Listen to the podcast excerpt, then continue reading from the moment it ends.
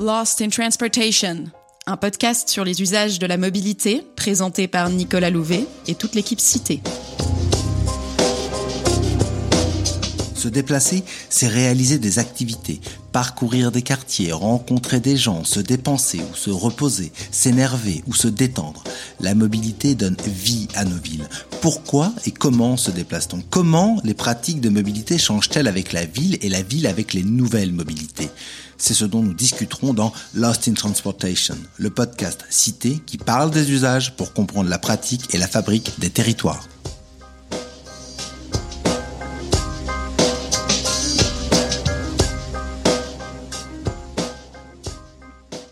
Secteur des transports est responsable de près d'un tiers des émissions totales des gaz à effet de serre à l'échelle européenne. La poursuite d'une gestion durable de nos ressources naturelles ne peut donc faire l'économie d'une modification en profondeur de nos modes de déplacement. Cette série sur la durabilité s'est attelée à présenter plusieurs solutions à la réduction de l'empreinte environnementale de notre mobilité. Les politiques visant à restreindre l'accès aux centres urbains aux véhicules les plus polluants, la favorisation de formes compactes dans l'aménagement du territoire et enfin les scénarios de transition vers une mobilité bas carbone. Parmi ces derniers, nous avons évoqué le recours croissant à l'électrification des flottes automobiles pour réduire leur niveau d'émissions polluantes. C'est le sujet qui nous intéresse aujourd'hui dans le dernier épisode de cette série.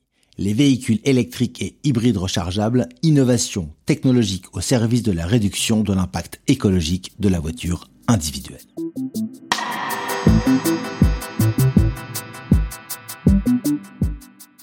Durabilité épisode 4.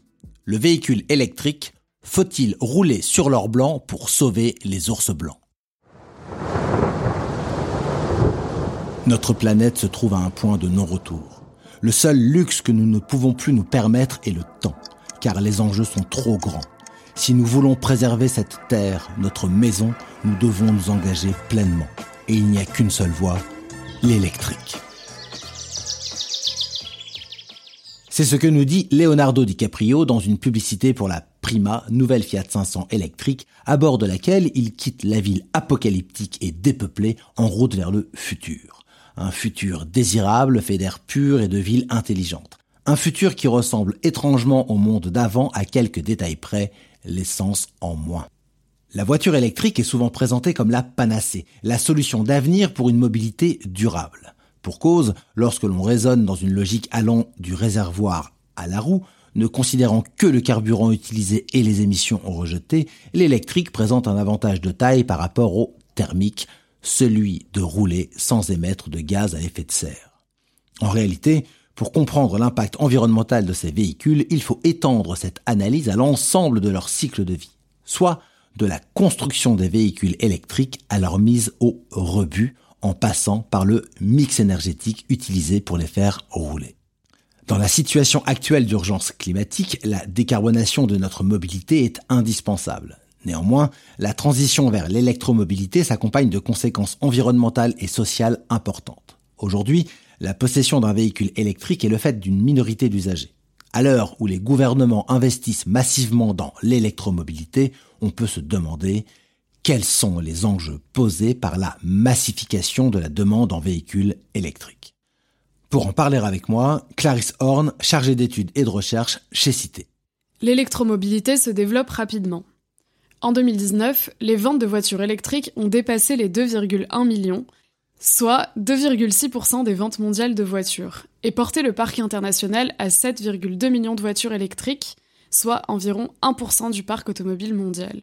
Près de la moitié du parc mondial de voitures électriques se trouve en Chine, tandis que l'Europe représenterait 25% du stock mondial et les États-Unis environ 20%. En France, la part des voitures électriques et hybrides rechargeables dans les immatriculations neuves est passée de 3% des ventes en 2019 à 11% en 2020. Cet essor s'explique en partie par le soutien gouvernemental massif à la filière électrique et les mesures incitatives pour l'achat de véhicules à faibles émissions, visant à compenser des prix plus élevés que ceux des véhicules thermiques. L'Agence internationale de l'énergie estime qu'en moyenne, les gouvernements supportent 12% du coût d'achat total des véhicules électriques à l'échelle mondiale. Cette croissance de la demande entraîne une pression sur la chaîne de production des batteries lithium-ion, composants les plus complexes et les plus coûteux des véhicules électriques.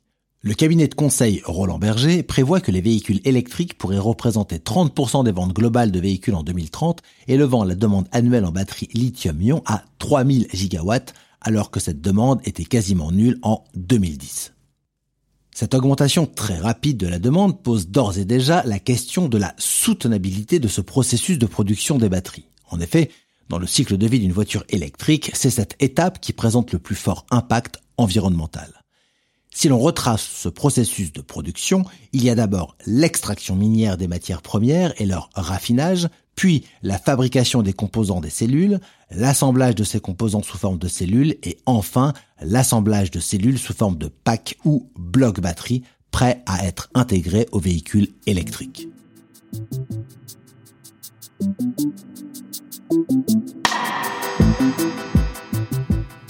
C'est de durabilité qu'on parle, il semble important de s'attarder sur l'extraction des matières premières, et en particulier des principaux métaux utilisés pour le stockage de l'énergie, à savoir le lithium, le cobalt et le nickel. Le lithium, aussi appelé or blanc, est utilisé en grande quantité dans les batteries. On extrait le lithium sous forme dissoute dans les saumures des déserts de sel ou sous forme solide mélangée à d'autres minéraux dans les formations rocheuses. C'est sous cette deuxième forme qu'est extraite la majorité du lithium utilisé dans les batteries. Plus de la moitié de la production provient aujourd'hui de mines australiennes. Le reste de l'activité d'extraction est réparti entre le Chili, à 23%, la Chine à 10% et l'Argentine à 10%. En 2020, l'Union européenne a ajouté le lithium à sa liste de matières premières critiques, estimant que ses besoins pourraient être multipliés par 18 d'ici 2030. D'après les travaux d'Emmanuel H., économiste des matières premières pour l'IFP Énergie Nouvelle, la criticité de l'approvisionnement en lithium n'est pas géologique, mais réside plutôt dans la répartition des ressources et la concentration géographique de la production. Actuellement, un oligopole de cinq entreprises australiennes, chinoises et chiliennes contrôle l'extraction du lithium. De plus, si la Chine ne représente aujourd'hui que 10% de la production, le pays contrôle entre 50 et 90% du raffinage global du métal. À ces facteurs s'ajoute un marché aux négociations opaques et des coûts capitalistiques importants pour la mise en exploitation de nouveaux gisements. On a donc un marché entre les mains de big players et qui tend à se concentrer davantage. Là où les plus gros producteurs sont en mesure d'assurer leur accès au métal dès son extraction par l'intermédiaire de contrats avec les exploitants, les plus petits acteurs peinent, eux, à trouver des financements pour développer des projets alternatifs. Outre cette criticité du marché, l'extraction de lithium présente des impacts environnementaux majeurs.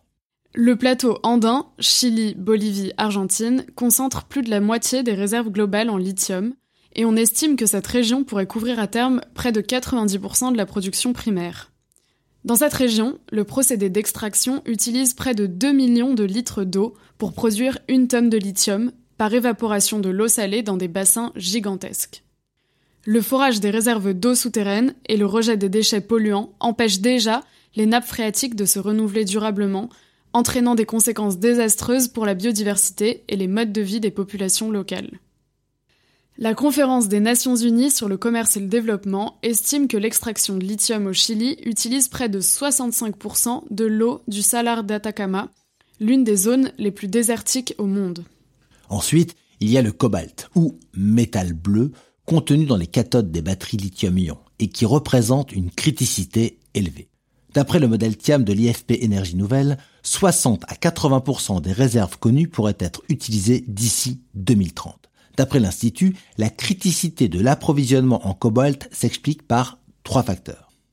D'abord, par le fait que le cobalt est un sous-produit des mines de nickel et de cuivre. Donc, la quantité de cobalt extrait dépend étroitement de l'activité d'extraction des métaux principaux. De ce fait, la capacité d'adaptation du marché du cobalt face à une forte hausse de la demande est limitée. Ensuite, la production de cobalt est contrôlée à plus de 70% par la République démocratique du Congo. Or, le pays souffre d'une forte instabilité politique ainsi que d'une situation sécuritaire préoccupante avec de nombreuses zones de conflit dans l'est du pays. Enfin, une situation de dépendance existe aussi à l'égard de la Chine. Les raffineries chinoises représentent 50% du volume mondial.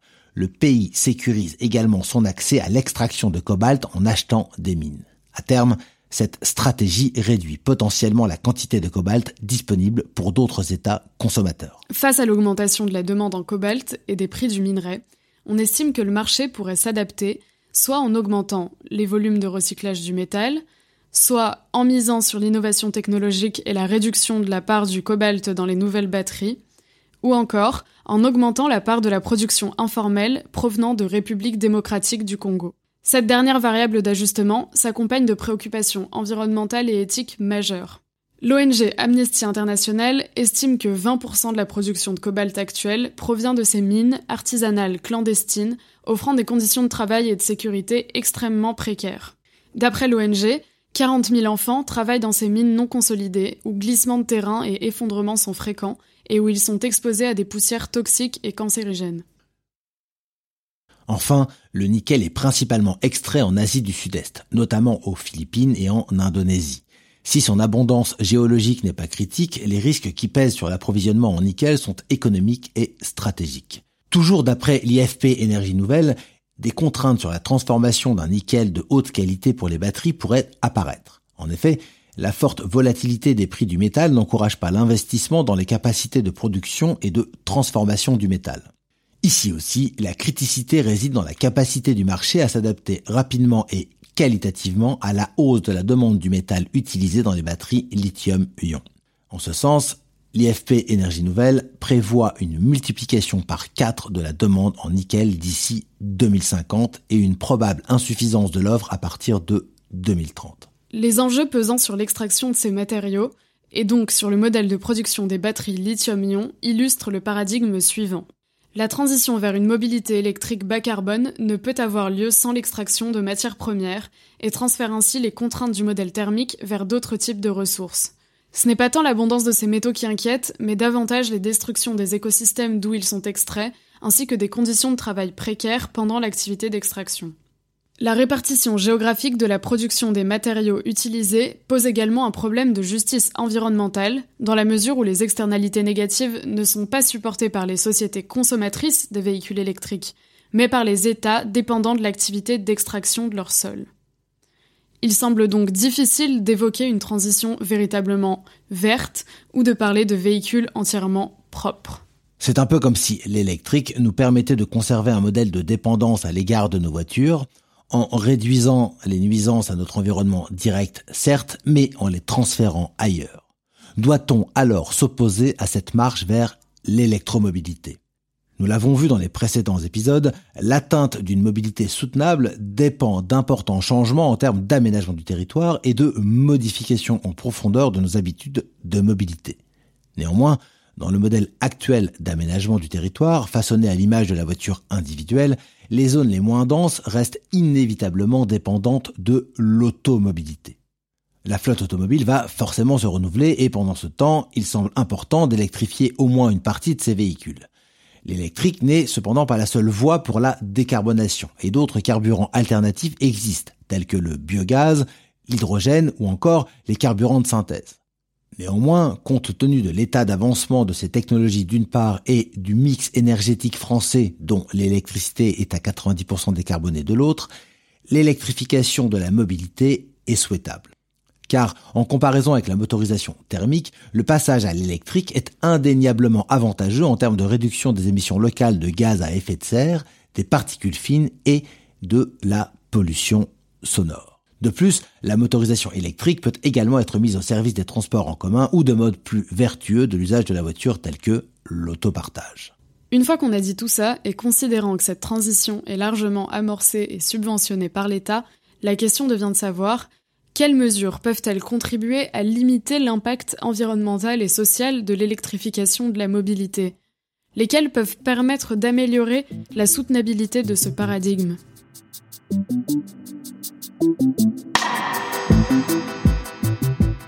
Il y a d'abord la question de la régulation de la filière d'extraction et de la relocalisation de l'activité productive.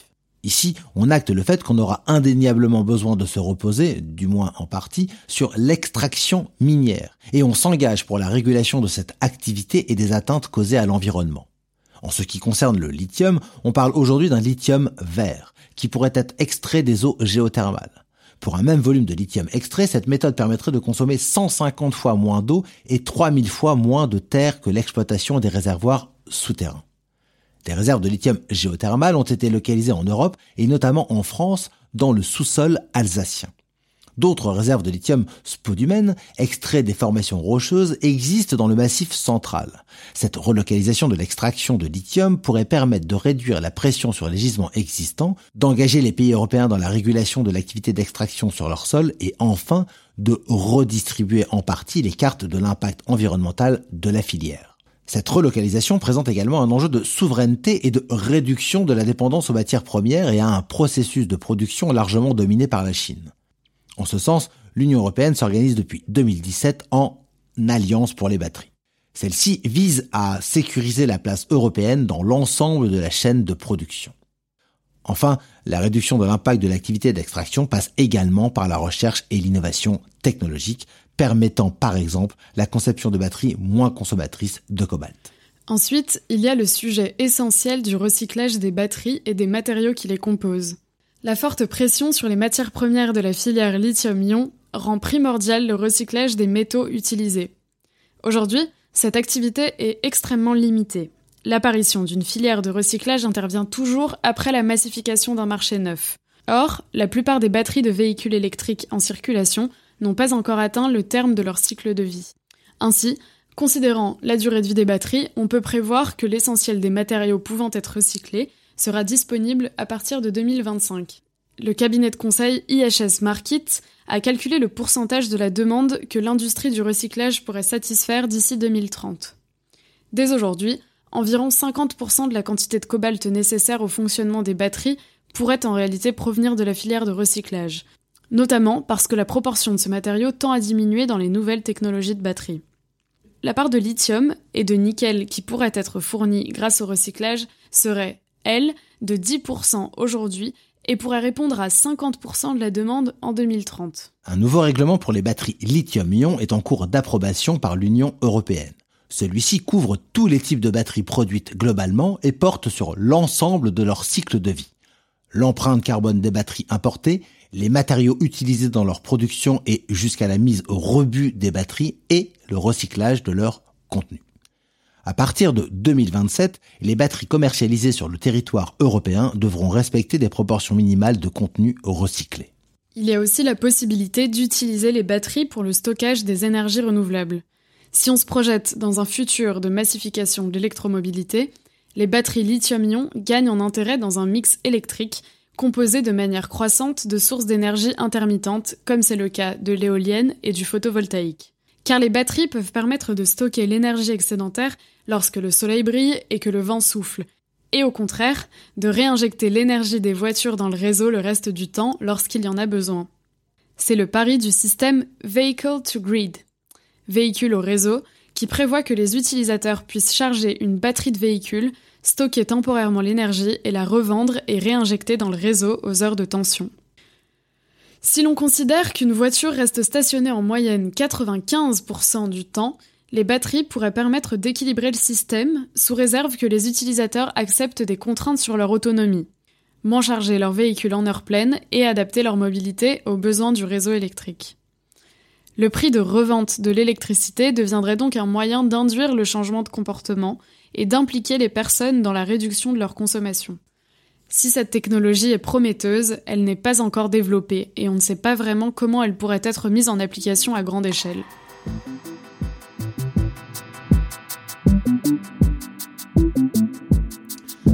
Somme, la transition vers l'électrique a un coût économique, social et environnemental.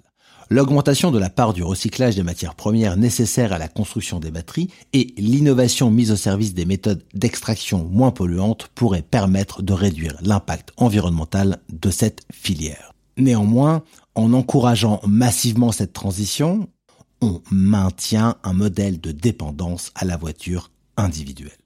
À tout miser sur l'électrique, ne risque-t-on pas de perdre l'opportunité de changer en profondeur nos pratiques de mobilité? Le prochain épisode de Lost in Transportation abordera la question de l'équipement de l'espace public, des infrastructures routières et des lieux d'habitation en borne de recharge électrique. Ce sera le premier épisode d'une nouvelle série sur les innovations technologiques au service de la mobilité. Et vous pouvez retrouver dans la description de ce podcast les références des études mentionnées.